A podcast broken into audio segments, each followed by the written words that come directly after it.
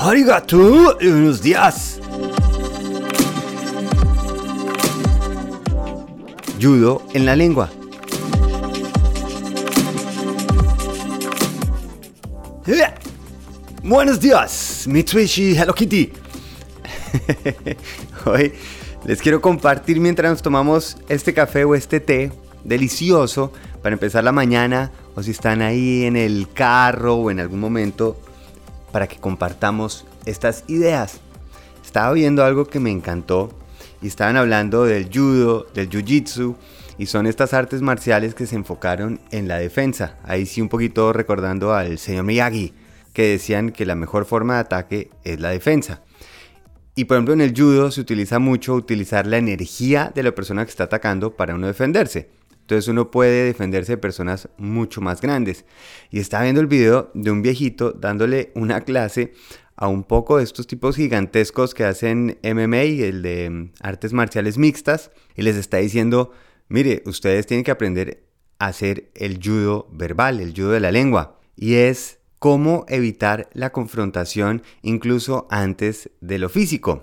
Porque curiosamente le pasa a las personas así musculosas y grandes, algunos hombres los ven como un reto y creen que si pueden pelear con ellos es como una muestra de berraquera o realmente de estupidez. Y por eso lo que le está diciendo es para que sea por una situación de riesgo donde incluso usted puede hacerle daño a alguna otra persona, si puede evitar por completo la confrontación. Y no tenemos que ser gigantescos expertos en artes marciales para querer evitar confrontaciones, ¿no es cierto? Si podemos de alguna manera evitar ese momento harto. Además, yo no sé ustedes, pero después de uno tener una discusión con una persona, uno como que queda el resto del día, ay, qué jartera y como con la adrenalina y la cosa, cómo evitarlo. Y por eso, entonces les quiero enseñar esto que aprendí de este judo, jiu-jitsu de la lengua. Yutsio. Y es, por ejemplo, imagínense, en el ejemplo que hace este señor es, si llega una persona y se le acerca y le dice, hey, ¿qué es lo que está mirando? El otro se acerca y dice, oiga, buenísima esa camiseta suya, está divina. ¿Dónde la compró? Me encanta porque es, deja a la persona completamente desenganchada. Incluso en un programa especial de Devin Brown, que es este mentalista que hace trucos increíbles, él dice, lo más importante es a una persona llegarle con algo tan distinto y con una pregunta que queda completamente el cerebro pierde el ritmo porque está esperando una reacción igual o más fuerte que la que hizo y cuando le llegan con otra completamente distinta y con una pregunta que no estaba preparado, el cerebro queda como reseteado y le toca volver a empezar.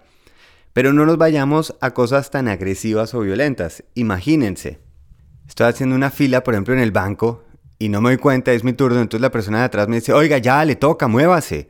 Entonces uno se voltea y le dice, oiga, qué pena, es que estaba pensando, ese pibe era un bacán. ¿Usted sabe qué es de la vida del pibe Valderrama? O también a veces ese judo de la lengua tiene que ser aplicado para nosotros, porque a veces no podemos hablar con otra persona. Y claro, estoy hablando de ese tráfico, que yo no sé ustedes, pero el tráfico, había un chiste diciendo que cuando llegó uno de estos lamas a, a Bogotá, una persona famosísima por su calma y sabiduría. Y el chiste era que a los 15 minutos de haber llegado a Bogotá ya estaba madreando y se fue desesperado por el tráfico. Y sí, le saca uno a veces como el peor lado.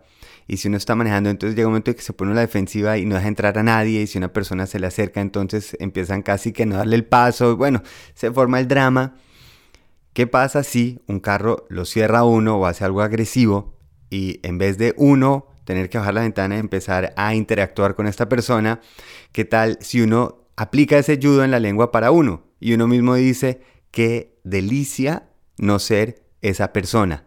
Piénsenlo, simplemente imagínense la jartera no estar de ese mal genio, de esa agresividad y de esa misma manera uno se está diciendo no voy a seguirle el juego. Porque hay una frase buenísima que a mí me encanta de Mark Twain que decía yo no discuto con gente estúpida porque me van a ganar por experiencia. y esto es simplemente decir, ni me meto en la discusión porque no quiero entrar en ese mundo. ¿Para qué voy a cambiar la ruta en la que yo voy, en la forma en que yo me estoy sintiendo? Otra persona viene de mal genio, de afán, quién sabe qué problemas están teniendo. ¿Y para qué me voy a escoger decir, voy a cambiar la forma en que yo estoy tranquilo, oyendo mi música, oyendo mi podcast y me voy a meter en la vida de esta persona por los próximos 20 minutos, una hora o 10 horas si uno queda afectado por el intercambio? Más fácil hacer ese judo, traer esa energía para uno y dejarlo pasar. No hay necesidad de seguir una discusión. Si la puedo frenar mucho antes, el ego es lo de menos. Puede que al principio el reflejo sea cómo me defiendo, cómo protejo mi honor, pero dejémosle eso para los samuráis que ya se extinguieron. O, como decía mi suegro sabiamente, bobo no es el que silba, sino el que se voltea a mirar. y con esa perlita de sabiduría los dejo y acuérdense, si van oyendo una canción que están disfrutando, pues no dejen que otra persona le cambie esa emisora. Rico haber estado este rato acá juntos. Si les gusta este podcast, muchísimas gracias. Pueden suscribirse, y así se pueden enterar de los episodios cada vez que salen. Recuerden de lunes a viernes. Y si lo quieren recomendar a alguien fantástico, si lo quieren calificar, que machera, la delicia, cualquiera de las opciones. Que tengan un día increíble y feliz viaje.